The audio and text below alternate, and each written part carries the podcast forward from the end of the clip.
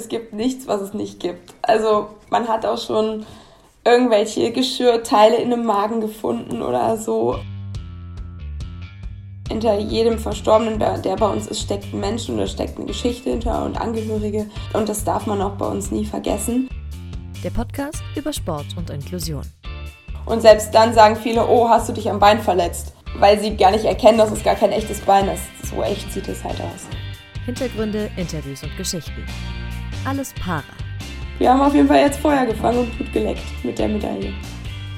Hallo und herzlich willkommen. Zweite Folge nach unserer kleinen Auszeit. Alles Para-Ausgabe Nummer 19 gibt es heute für euch. Und bevor wir anfangen, nochmal ganz kurz zwei Hinweise. Und zwar erstens, abonniert uns gerne bei Instagram und Facebook oder auch eben bei Spotify, iTunes und Co., damit ihr nichts mehr von uns verpasst. Denn, und das ist jetzt schon Hinweis Nummer zwei, anscheinend gibt es immer noch Leute, die unser Host-Gastspiel beim offiziellen Team Deutschland Paralympics Podcast Mein Weg in Tokio noch nicht gehört haben. Ja, klickt euch da gerne nochmal rein. Acht interessante Folgen sind es geworden und dann soll es das auch mit Werbung gewesen sein. Dorian Aust und Philipp Wegmann wieder zurück am Mikrofon mit dem nächsten Gast. Und äh, sie heute ist äh, erst vor kurzem Europameister Dritte im Sitzvolleyball geworden, hat eine Umkehrplastik und beruflich sonst sehr, sehr viel mit dem Tod zu tun. Das klingt sehr, sehr spannend und ich glaube, wir müssen aufpassen, dass wir hier nicht am Ende zwei Stunden quatschen, weil es gibt viel äh, zu bereden.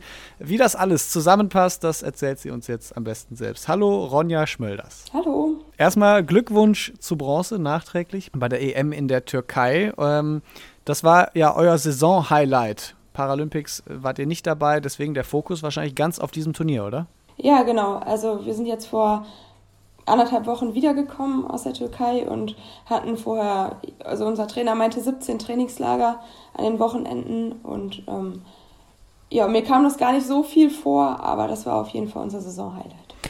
Das Turnier an sich sah ja auch eigentlich ziemlich gut aus. Durch die Gruppenphase seid ihr durchmarschiert und dann leider im Halbfinale gegen Italien rausgeflogen. Allerdings dann Spiel um Platz 3 wieder relativ klar gewonnen mit 3 zu 0 gegen Slowenien. Das war auch die erste Medaille äh, eines deutschen Frauen-Sitzvolleyballteams überhaupt. Also deswegen da nochmal ein extra Glückwunsch. Äh, was hat euch denn dieses Mal so, so stark gemacht bei dem Turnier? Ja, äh, danke erst nochmal für die Glückwünsche. also ich muss sagen, dass wir diesmal ein super, also ein super Team waren. Wir sind echt mit sehr, sehr wenig Spielerinnen angereist.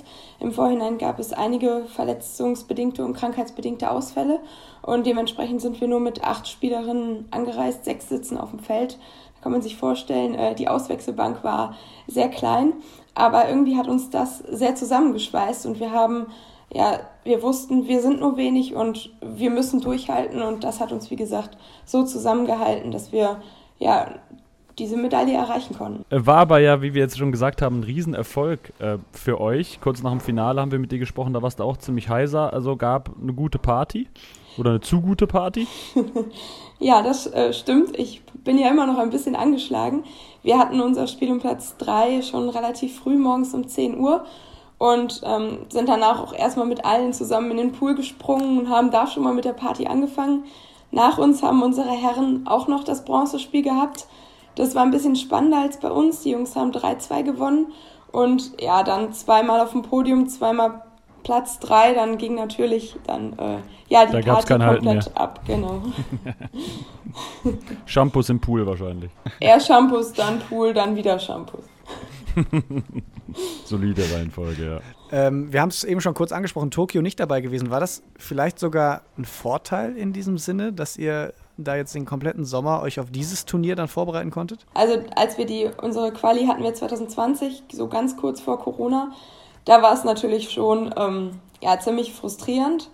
So, aber wir hatten ja die anderthalb Jahre Zeit und nicht nur ein paar Monate, um uns quasi, ja, um zu realisieren, okay, Tokio klappt nicht.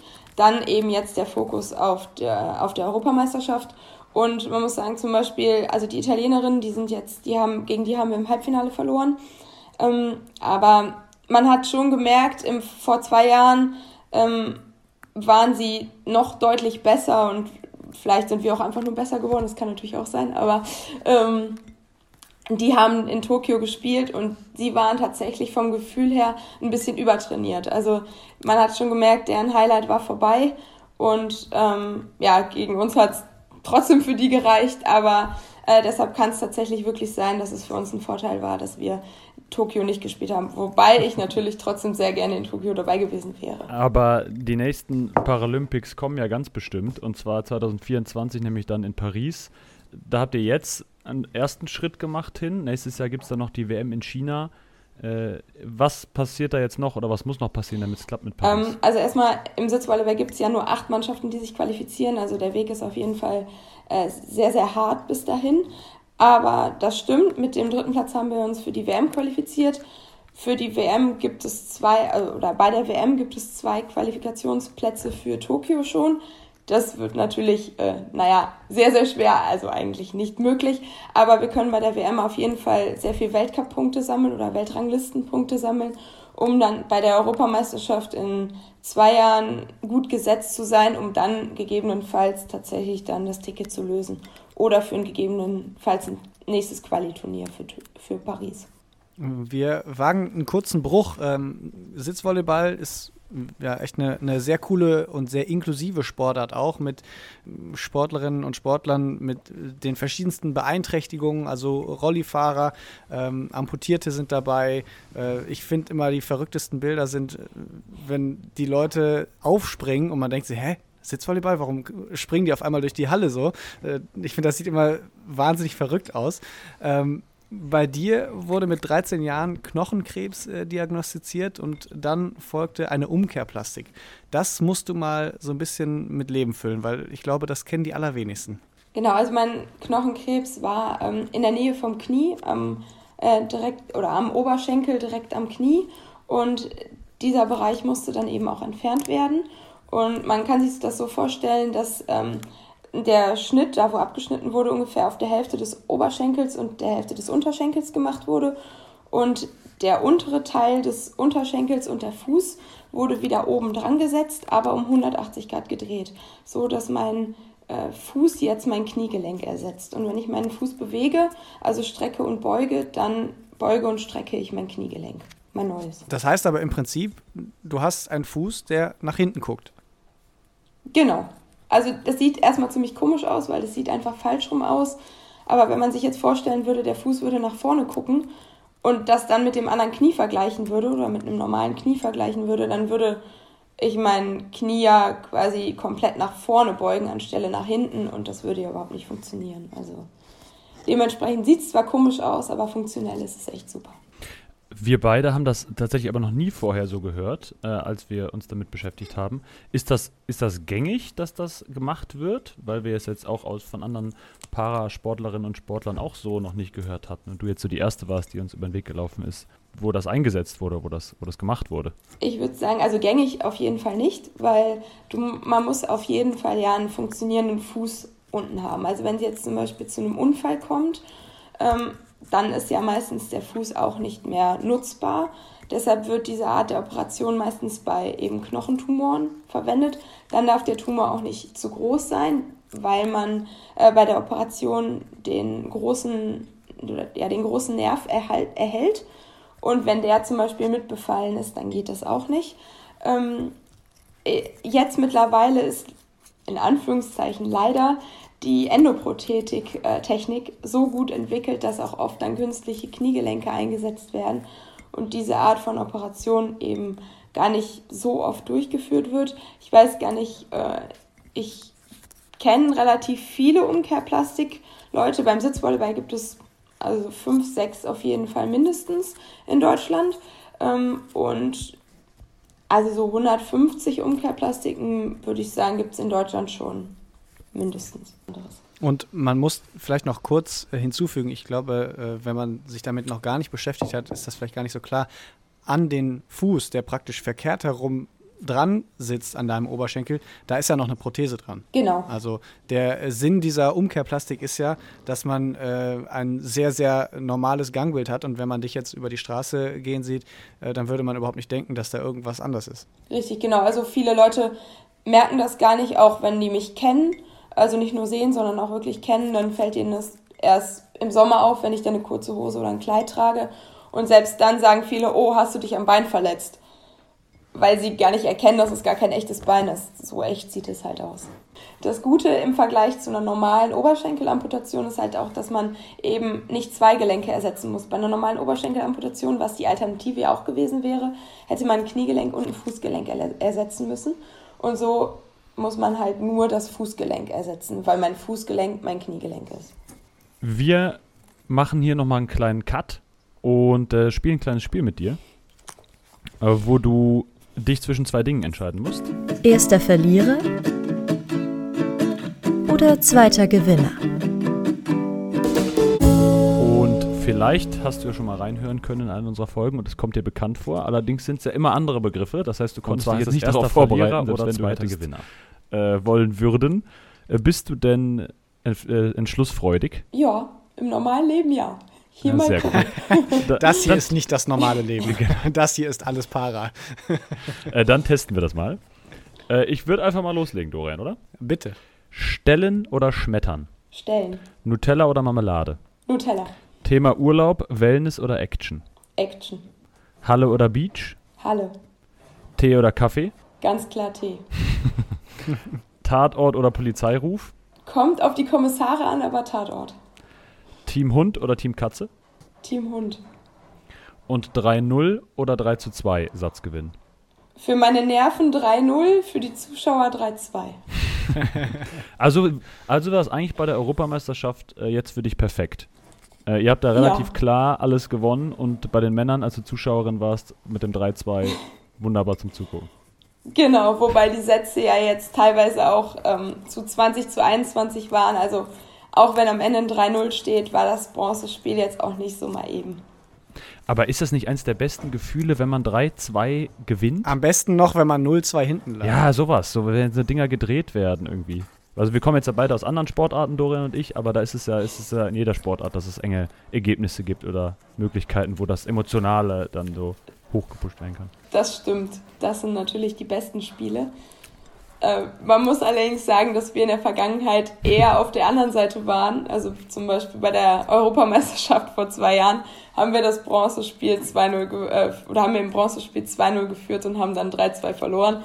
Das äh, ist dann eher dann nicht das nicht so schön. Aber wenn man auf der anderen Seite wäre, dann äh, genau. Ja, das ist bei der falschen Seite immer so, ja. Äh, wir hatten ja jetzt schon 18 Folgen hier bei Alles Para und natürlich dann auch viele äh, Berufe, weil wir eben wenig äh, Profisportler, sag ich mal, äh, dabei hatten. Ähm, aber das, was du beruflich machst, neben Sitzvolleyball spielen, ist irgendwie der Wahnsinn. Und äh, wahrscheinlich hörst du das auch äh, regelmäßig. Da quetschen dich vermutlich viele Leute aus, weil es irgendwie ein sehr spannender Job ist. Du bist Gerichtsmedizinerin. Sag mal in deinen eigenen Worten, was du da tagtäglich machst. Ist es genau so wie der Tatort? Wahrscheinlich ist das die erste Frage auf jeder Party. Nicht auf jeder Party, aber schon sehr, sehr oft, ja. Ähm, also natürlich obduzieren wir auch, ähm, wie im Tatort, aber es ist schon sehr, sehr viel Film und immer mal wieder zwischendurch auch Realität.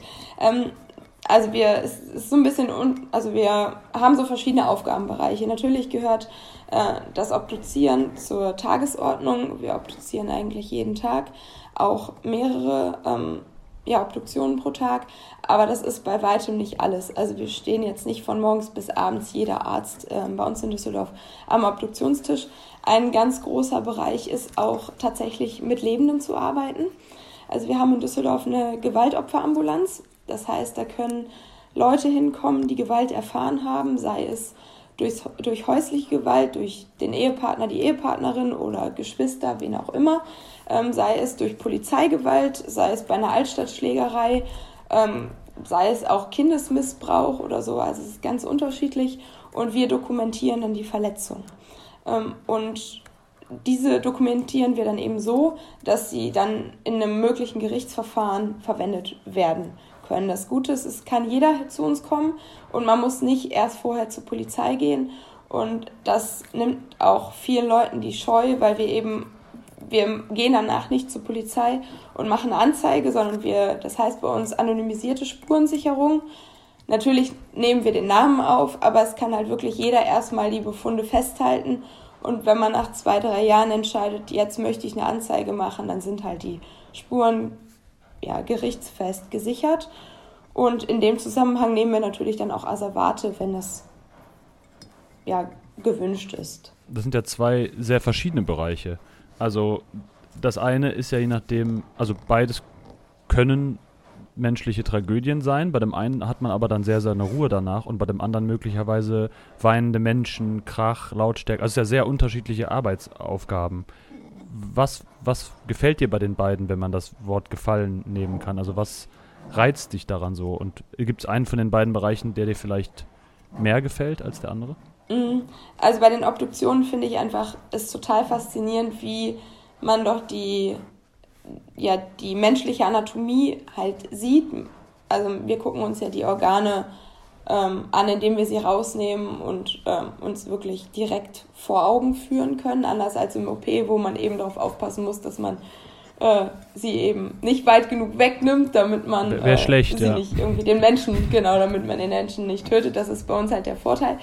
Ähm, und dass man wirklich noch sehr, sehr viel rausfinden kann. Also ob jetzt zum Beispiel jemand im Feuer gestorben ist oder schon vor dem Brand tot war oder so, ob es eben durch Fremdeinwirkungen passiert ist oder vielleicht doch eher durch einen Unfall ähm, oder vielleicht auch durch einen Herzinfarkt oder eine andere innere Erkrankung.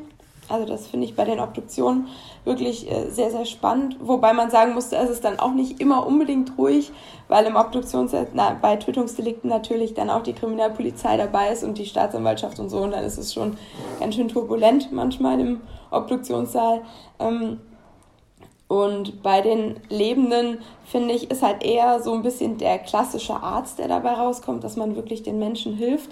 Man kann natürlich nicht, egal in welchem Bereich, das nicht rückgängig machen, was den Leuten passiert ist, aber man kann ihnen zumindest in dem Sinne helfen, dass man ihnen anbietet, dass sie so ein bisschen eher eine Perspektive haben, dass sie nicht damit alleine gelassen werden. Okay, wir dokumentieren jetzt die Verletzungen und selbst wenn sie sich in dem Moment nicht in der ja, in der emotionalen Lage fühlen, jetzt eine Anzeige zu machen, dann haben sie auf jeden Fall die Sicherheit, das ist jetzt nicht schlimm. Das können sie zu einem späteren Zeitpunkt noch nachholen, wenn sie denn möchten. Du hast ja eben auch schon gesagt, du äh, guckst Tatort, äh, aber es hängt so ein bisschen vom äh, Ermittlerteam ab. Ich bin tatsächlich auch äh, Tatortgucker, Philipp glaube ich gar nicht so. Äh, Muss ich leider zugeben, nee, kenne ich mich nicht gut mit aus. Aber äh, ist das dann tatsächlich auch so, dass du da so in diese Kriminalfälle ja dann irgendwie mit eingebunden bist, oder? Also du, man kriegt dann ja schon so mit, was ist, was ist da passiert, wer hat da wen möglicherweise umgebracht. Ja, beziehungsweise man sieht halt auch alles, was nicht so in der Realität ablaufen würde. Man, und ich vergleiche das dann immer ganz gerne. In der Realität würden wir jetzt aber das und das machen und dann müsstet ihr tatsächlich eher mit meinem Bruder sprechen, weil der kriegt dann immer die Krise und boah, Ronja, das ist ein Tatort, das steht so im Drehbuch, jetzt hör auf, das ständig zu vergleichen. Ähm, aber das ist tatsächlich auch schon besser geworden. Also das war in den ersten paar Monaten oder auch als ich noch im Studium war und in der Rechtsmedizin Praktika gemacht habe, da war das deutlich mehr als jetzt. Da merkt man schon, dass es doch ein bisschen mehr Routine wird und dass man dann den Tatort auch wieder als Film genießen kann. Aber trotzdem, also ich meine, wenn Sachen unrealistisch sind, regt mich das auch immer auf in Filmen, egal ob ich davon Ahnung habe oder nicht. Es gibt ja auch schon Sachen, wo man das guckt und denkt, hä, das würde niemand jetzt so machen oder wie, wieso, ist, ne, wieso ist das so? Ähm, ja. Aber gut, klar, da guckst du natürlich nochmal mit anderen Augen. Äh, Gibt es denn irgendwie ich meine, da, da, hast du ja wahrscheinlich auch Verschwiegenheitspflicht an der einen oder anderen Stelle, aber gibt es so Fälle, die, die du absolut herausstechend findest oder wo du sagst, wow, das habe ich auch selbst so in Filmen vielleicht noch nicht mal gesehen? Oder? Also ich darf natürlich nichts von meinen Fällen von der Arbeit erzählen, aber ich kann sagen, es gibt nichts, was es nicht gibt. Also man hat auch schon irgendwelche Geschirrteile in einem Magen gefunden oder so, wo man so denke, denkt, wieso kommt jemand auf die Idee, sowas zu schlucken? Oder wie funktioniert das überhaupt? Ähm, dann gibt es natürlich immer ein paar auch tragische Fälle. Ähm, oft auch natürlich, wenn Kinder irgendwie involviert sind, wenn Kinder zu Tode gekommen sind. Ähm, natürlich insbesondere, wenn Kinder durch fremde Gewalt oder durch fremde Hand äh, ums Leben gekommen sind. Aber ähm, ja, also man, es gibt eigentlich nichts, was es nicht gibt. Das, also da ist der Tatort tatsächlich Realitäts, äh, ja, oder real, das, was die sich da ausdenken, das geht in der, in der ähm, Realität wirklich noch krasser eigentlich. Aber du wusstest ja auch eigentlich, auf was du dich so einlässt. Also du weißt ja, was dieser Beruf mit sich bringt oder wusstest das, als du es angefangen hast. Was ist dann deine Faszination auch so ein bisschen daran? Also hatte ich das schon früher als Kind auch irgendwie mehr fasziniert oder so? Also es gibt ja diesen Klassiker im Biounterricht, irgendwie einen Frosch sezieren und da gibt es Leute, macht es riesigen Spaß und Leute, die sich einfach nur ekeln davor. Also ich fand es damals unfassbar schlimm, irgendeinen so Fisch auseinanderzunehmen, ja, zum Beispiel, auch im genau. Biounterricht. Ich fand das so ekelhaft, da irgendwelche Herzen rauszuholen. Deswegen sitzen wir auch jetzt auf der Seite der Fragensteller. Also im Biounterricht lag es tatsächlich nicht, aber ich will Rechtsmedizinerin werden, seitdem ich 13 bin, also schon wirklich sehr, sehr früh.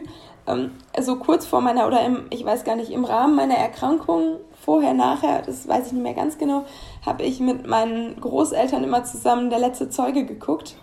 Äh, das ist mit Ulrich Mühe gewesen, damals eine ZDF-Serie und da hat der Ulrich Mühe einen Rechtsmediziner gespielt und da hatte ich das erste Mal quasi Kontakt mit, dieser, mit diesem Beruf. Fand es dann super spannend und habe mich dann angefangen zu informieren habe ein paar Bücher darüber gelesen, habe mich im Internet informiert, wollte unbedingt Medizin studieren, um Rechtsmedizinerin zu werden, weil das ist nun mal die Voraussetzung dafür. Äh, wollte auch mal ein Berufspraktikum in der Schule da machen, das geht allerdings nicht, weil eben sehr, sehr viele das einfach sie sehen es im Tatort und wollen es dann mal gucken. Deshalb ähm, bietet die Rechtsmedizin tatsächlich auch keine Praktika für Schüler an, sondern eben nur für Medizinstudenten dann. Ähm, aber deshalb habe ich mein Praktikum beim Bestatter gemacht, um einfach schon mal zu gucken, wie kann ich mit Toten, geht das oder geht das vielleicht auch einfach gar nicht. Das ging und ähm, ja, dann habe ich angefangen, Medizin zu studieren und musste dann tatsächlich fünf Jahre darauf warten, endlich äh, in dem Semester Rechtsmedizin zu haben. Hatte dann irgendwann auch mein erstes Praktikum in der Rechtsmedizin und hatte tatsächlich vorher ein bisschen Angst. Was ist denn jetzt, wenn ich da hinkomme, die erste Obduktion sehe und denke, oh Gott, das ist gar nichts für mich? habe ich dann vielleicht ein komplett falsches Studium angefangen und habe jetzt vier Jahre meines Lebens verschwendet, sage ich mal. Aber das war überhaupt nicht der Fall. Natürlich musste ich mich ein bisschen daran gewöhnen. Ähm, wobei bei der ersten Obduktion, dadurch, dass so viel für mich gleichzeitig passierte, habe ich eher so gedacht, ey Leute, mach doch mal ein bisschen langsamer, damit ich alles mitkriege, weil ich einfach total fasziniert war. Und ähm, ja, habe danach noch ein paar weitere Praktika gemacht, habe mein praktisches Jahr auch da gemacht, schreibe meine Doktorarbeit in dem Fachbereich und ähm, ja, bin sehr glücklich, dass ich damals diese Serie geguckt habe. Eine Serie, die dein Leben verändert hat, könnte man äh, eigentlich auch sagen. Richtig. Ähm, du hast es jetzt schon mehrmals so angedeutet. Mit wie vielen Leuten steht ihr denn dann da am Tisch? Also Kriminalpolizei, okay, aber die nehmen jetzt ja nicht irgendwie selbst dann äh, irgendwelche Skalpell, Skalpelle, Skalpells in die Hand. Aber mit wie vielen Gerichtsmedizinern arbeitet ihr da an einer Leiche? In Deutschland ist es ähm, anhand der Strafprozessordnung vorgeschrieben, dass immer zwei ähm, Ärzte eine Obduktion durchführen. Davon muss einer eben wirklich Facharzt für Rechtsmedizin sein und der andere kann theoretisch irgendein Arzt sein, aber ist natürlich bei uns ein Arzt in Weiterbildung, so wie ich jetzt gerade. Ähm, und dazu haben wir in Düsseldorf noch äh, jeweils eine oder eine Sektionsassistentin dabei und ähm, dann eben gegebenenfalls noch jemanden aus dem praktischen Jahr, also Medizinstudenten, die eben bei uns ein Praktikum machen. Und dann natürlich je nach Fall dann noch einige von der Kriminalpolizei, Staatsanwaltschaft, die dann aber eher daneben stehen und uns gegebenenfalls noch ein paar Informationen geben zu dem Fall oder wir denen dann, so dass dann gegebenenfalls sofort ermittelt werden kann. Wirklich mega spannend, weil man da echt ganz nah an, an so Sachen dran ist, die, die wir jetzt wirklich nur aus dem Fernsehen kennen. Also die man so gar nicht, wo man gar keine Berührungspunkte bisher zu hat. In dem Fall wahrscheinlich auch zum Glück äh, keine bisher zu hatte. Aber beide Bereiche ja. finde ich. Also auch das mit der ähm, mit dem Gerichtsmedizinischen als, ich nenne es jetzt mal Beratungsteil. Mhm. Ja, mega interessant. Rechtsmedizin ist tatsächlich noch, also noch vielseitiger. Also ich mache das jetzt ganz kurz nur ja, also wenn irgendwo Knochen gefunden werden, dann sei es, müssen wir erstmal gucken, sind es Tierknochen oder menschliche Knochen. Ähm, zum Beispiel, wenn irgendwie ein Haus gebaut wird und dann bei Grabungen Knochen gefunden werden und dann eben, wie alt sind die Knochen, wie lange liegen sie da, sind da gegebenenfalls Verletzungen dran, die auf ein Tötungsdelikt schließen oder so. Dann haben wir auch noch äh, etliche Gutachten, die wir schreiben, auch theoretische Gutachten, zum Beispiel Rekonstruktion von Verkehrsunfällen. Ähm, dann auch viel mit Alkohol am Steuer, dass wir das dann im Nachhinein rückrechnen. Ist derjenige aus medizinischer oder ist derjenige noch fahrtüchtig gewesen oder nicht? Oder wie viel Promille hatte er denn wirklich? Kann das sein mit den Angaben, die er gesagt hat, ich habe gerade eine Flasche Wodka noch getrunken nach dem Unfall? Oder geht es eben gar, also geht es rein rechnerisch überhaupt nicht? Und ähm, dann haben wir natürlich auch sehr, sehr viel noch, äh, was wir an forschen. Stichwort Partyfragen, bist du, bist du auf jeden Fall immer ganz vorne mit dabei. Welche von den Fragen, die wir dir jetzt gestellt haben, ist die nervigste? Welche kannst du gar nicht mehr hören? Du, ich bin noch nicht so lange dabei, dass ich äh, die Fragen schon nervig finden würde. Also mittlerweile, also noch beantworte ich eigentlich alles. Ähm, was ich auch sehr oft erklären muss, ist der Unterschied zwischen Pathologe und Rechtsmediziner, weil äh, das sehr oft durcheinander geworfen wird. Und ja, du bist ja Pathologe. Nein, ich bin kein Pathologe, ich bin Rechtsmedizinerin. Weil ähm, das ist halt ein Unterschied. Äh, wir machen alles, was gegebenenfalls eine Straftat sein könnte oder ein ungeklärter Tod ist und die Pathologen machen die klinischen Obduktionen. Also wenn man wissen will, aus welcher krankhaften Ursache die Person gestorben ist oder ganz viele Schnellschnitte bei einer ähm, Operation, wenn man wissen will, ist das ein gutartiger oder ein bösartiger Tumor. Diese ganzen Sachen machen die Pathologen.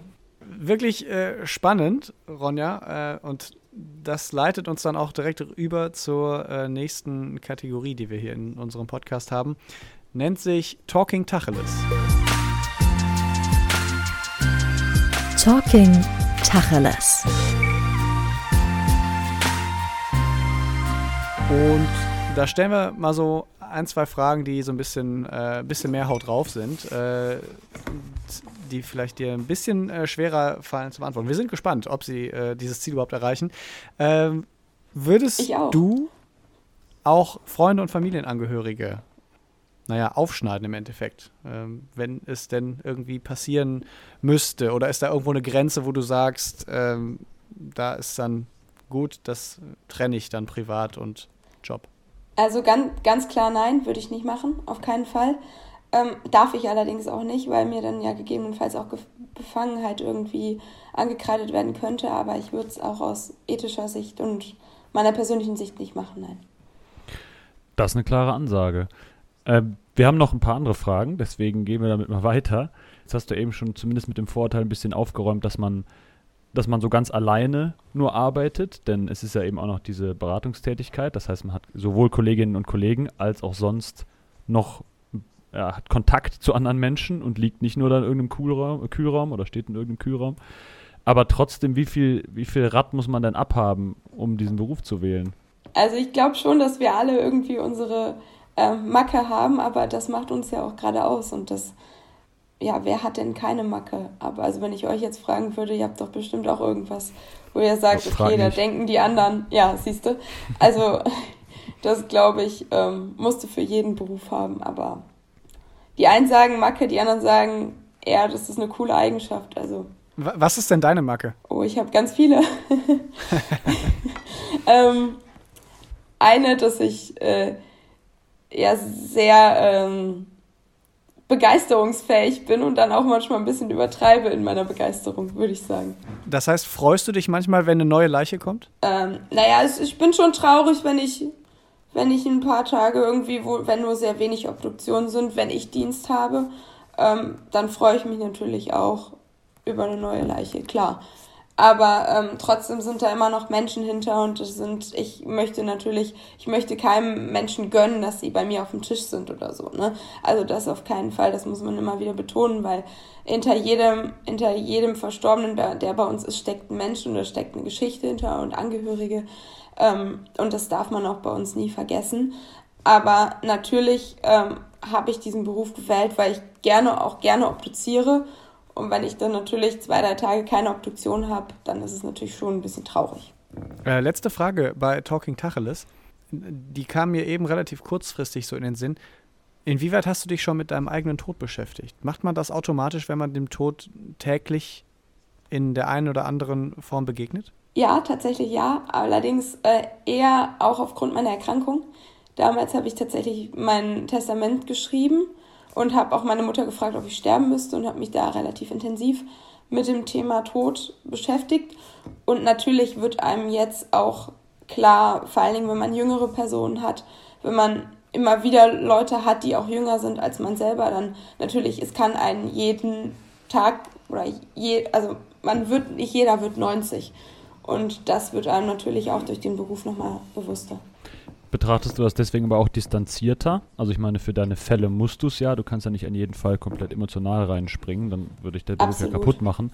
Aber so, also auch im Privaten oder so, wenn du darüber redest? Also ich glaube schon, dass ich es genauso traurig finde wie jemand anderes, wenn bei mir aus der Familie jemand stirbt. Absolut. Also dann weine ich auch ähm, wie jeder andere ne, und trauer genau wie jeder andere, weil das, da kenne ich ja die Geschichte und die Menschen oder diesen Menschen als noch lebende Person. Das ist schon ein Unterschied, weil ähm, im Job kenne ich natürlich nur diesen verstorbenen Körper. Und da ist es dann natürlich schon deutlich einfacher, die Distanz zu wahren. Und im Privaten möchte ich diese Distanz auch nicht wahren. Also da möchte ich trauern dürfen. Klar, das heißt, du trennst es also schon sehr, da, in dem Sinne dann, du trennst es logisch, aber bleibst emotional, wenn man so will. Auf der privaten Seite. Ja. Kommen wir nochmal ganz kurz zum Sportlichen. Und zwar dein Kollege aus der Nationalmannschaft der Männer, Florian Singer, hatten wir ja auch schon mal hier zu Gast. Äh, könnt ihr nachhören in Folge 13, wer es noch nicht gehört hat. Der hat gesagt, dass er sich vorstellen könnte, auch mal im Iran zu spielen. Äh, ist das sowas für dich auch ein Thema? Also ja, vielleicht ein Land, wo man jetzt nicht so direkt als erstes dran denkt, wenn man an Auswandern denkt, was aber eben im Sitzvolleyball sehr gut ist. Ist sowas für dich ein Thema? Da ich eine Frau bin, bringt mir das irgendwie nicht so viel, weil die ähm, im Iran haben eben auch nur eine, soweit ich, nee, die haben mittlerweile auch eine Frauenmannschaft, aber auf professioneller Ebene, wie das in dem Podcast gesagt wurde, gibt's halt bei Frauen nicht. Deshalb würde mir das grundsätzlich nicht so viel bringen, in den Iran zu gehen. Aber ich glaube auch, dass ich, ähm, naja, einfach vielleicht auch schon zu lange spiele und zu lange weiß, dass es hier irgendwie, zumindest bei den Frauen, nicht auf so einer professionellen Art möglich ist, um damit Geld zu verdienen, ähm, dass ich diese Gedanken eigentlich gar nicht so wirklich hab aufkommen lassen. Andererseits mag ich aber meinen Beruf, der auch in dieser Art eben nur in Deutschland ausgeführt wird. In den anderen Ländern ist es dann ein bisschen unterschiedlich und meine Freunde und Familie so gerne, dass ich eigentlich ganz gerne in Deutschland aber arbeite und auch Sitzvolleyball spiele. Ja, der Iran war ja quasi nur das Beispiel. Du hast ja gesagt, die Russinnen, die sind vor allen Dingen sehr professionell. Dann wäre dein, dein Fall ja quasi eher das Auswandern nach Russland. Aber das würde dann mit Familie und Freunden auch ein bisschen schwer werden. Ein nicht minder sympathischeres Land. also die russischen Sitzvolleyballerinnen sind wirklich sehr sympathisch. Das möchte ich auch nicht, nicht anzweifeln, um Gottes Trotzdem, Willen. Trotzdem, also so, wenn man es in Deutschland so möglich wäre, dass man, sag ich meine, drei Tage arbeiten geht und zwei Tage nur für den Sport da ist. Das fände ich optimal. Aber ich glaube, so ganz äh, Sitzvolleyball, dafür habe ich jetzt sechs oder sieben Jahre studiert und dafür mag ich meinen Job einfach viel zu gerne, als wenn ich jetzt sagen würde, nee, den möchte ich jetzt einfach für den Sport aufgeben. So Hälfte, Hälfte wäre gut, aber mehr auch nicht. Ronja, EM Dritte, dabei war die Karriere eigentlich schon gefühlt irgendwie zu Ende. Du hattest mal eine dreijährige Pause zwischen 2015 und 2018 und äh, bist dann zurückgekommen, von einer Freundin überredet worden, mehr oder weniger nochmal. Ähm, war es dann doch die Liebe zum Sport oder was hat irgendwie den Ausschlag gegeben, dass du äh, sagst, nee, ich bin mit Sitzvolleyball noch nicht fertig. Und es hat sich ja gelohnt. Jetzt äh, hängt äh, die Medaille zwar nicht in diesen Sekunden um den, um den Hals, aber äh, du hast sie. Ja, also die Lena, die hat mich tatsächlich nicht überredet. Das war ein bisschen, bisschen anders, so ähnlich. Ähm, die äh, Lena, die ist eine slowenische Spielerin, die kenne ich auch schon seit 2009. Wir waren damals immer die, die Jüngsten und haben uns auch ganz gut verstanden. Und sie hat mich dann nach Slowenien eingeladen, um sie einfach so zu besuchen.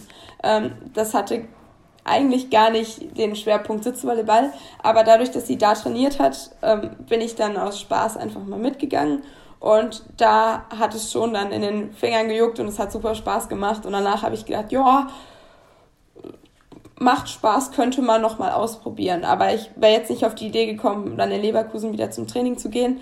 Ähm, mein Trainer hat das allerdings mitbekommen und der hat mich dann angerufen ähm, und hat gesagt, wir gehen wir gehen mal zusammen essen, Ronja, dann quatschen wir einfach mal so ein bisschen, ja, und als wir dann essen waren, ähm, hat er dann den Kalender auf den Tisch geholt, hat gesagt, ja, dann und dann sind die Termine, hast du nicht mal Lust vorbeizukommen? Eine Falle. Ähm, und genau, dann hatte ich eigentlich keine Chance, dann habe ich erst gesagt, okay, in Leverkusen ja, im Verein, und dann hat mein der neue Nationaltrainer, ähm, den ich, der ein ehemaliger Spieler von der Herrennationalmannschaft ist, der Christoph Herzog, hatte gerade ist er eben gerade neuer Trainer geworden, hat das natürlich auch mitbekommen, weil Sitzvolleyball ist eine kleine Familie. hat dann gesagt, ja, wir haben ja in zwei Wochen Turnier in Leverkusen, bring doch einfach mal Sportsachen mit. Ja, und dann äh, war es halt um mich, um mich geschehen und dann habe ich wieder angefangen und auch wieder komplett angefangen und eigentlich fast sogar mehr angefangen als vorher. Und ja, ich hatte quasi also überhaupt keine Chance. Die Familie hat dich in ihren Bann gezogen und wieder eingesogen. Richtig. Aber ich bin sehr dankbar dafür. Naja, das sind, das sind die prägenden Momente eines Lebens. Einmal äh, die ZDF-Serie, die den, die den Job äh, bestimmt Richtig, und genau. ein Urlaub in Slowenien. Und jetzt, äh, wie Dorian schon sagte, hat es sich gelohnt. Ähm, du hast eine Medaille abgeräumt und ist es ja noch mehr möglich. 2024 kommt erst noch. Genau, ich bin ja noch jung und ähm, mal gucken, wen wir noch akquiriert bekommen. Wenn Zuhörerinnen oder Zuhörer dabei sind, die das gerne mal ausprobieren wollen, sehr, sehr gerne. Und ähm, ja, wer weiß, was bis 2024 noch geht bei uns. Ne? Wir haben auf jeden Fall jetzt Feuer gefangen und Blut geleckt mit der Medaille. Vielen Dank jedenfalls, Ronja Schmölders. Äh, spannend war's. Äh, viel haben wir mitgenommen, gelernt vor allen Dingen auch. Und vielen Dank, dass du bei uns zu Besuch warst bei Alles Para.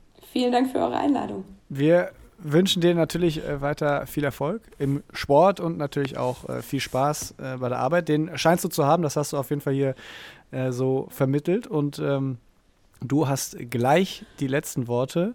Vorher äh, hat Philipp noch ein paar. Äh, denn ähm, ich meine, was ihr machen müsst, wenn ihr Gerichtsmedizinerin oder Gerichtsmediziner werden müsst, das habt ihr jetzt gehört. Vielleicht habt ihr doch eher Lust, was mit Medien zu machen, wie man es schön sagt, vielleicht einen Podcast zu machen oder das Handwerk dafür zu lernen. Und da haben wir was für euch, nämlich Dorian und ich bieten euch einen Workshop an, zusammen mit der Deutschen Turnjugend. Das Ganze ist Anfang Dezember und wenn ihr Bock habt, ähm, dann meldet euch bei uns und wir beantworten euch alle weiteren Fragen dazu. Am besten an allesparapodcast.gmail.com. Da könnt ihr auch Kritik loswerden, Fragen, neue Themenvorschläge, was auch immer euch bewegt. So, Ronja, beziehungsweise erstmal so, Dorian. Wir sagen Tschüss. Dorian Aus und Philipp Wegmann sagen Tschüss. Wir sind raus. Und äh, Ronja Schmölders, dir gehören die letzten Worte. Also vielen Dank nochmal, dass ich, dass ich bei euch über mich und über meinen Beruf und meinen Sport reden durfte. Und wenn ihr selbst Interesse habt, Sitzvolleyball mal auszuprobieren, dann könnt ihr einfach Sitzvolleyball Deutschland googeln oder ihr schaut auf unserer Instagram- oder Facebook-Seite. Das findet ihr unter Sitting Volleyball Germany WNT. Und ja, auch wenn ihr nicht behindert seid, auch super gerne mal ausprobieren, ähm, weil wir sind eine super inklusive Sportart und es macht super viel Spaß. Jetzt habe ich 50.000 Mal super gesagt. Also ihr merkt, die Sportart ist wirklich super. Dann sage ich jetzt einfach mal Tschüss und vielleicht sehen wir uns beim Training.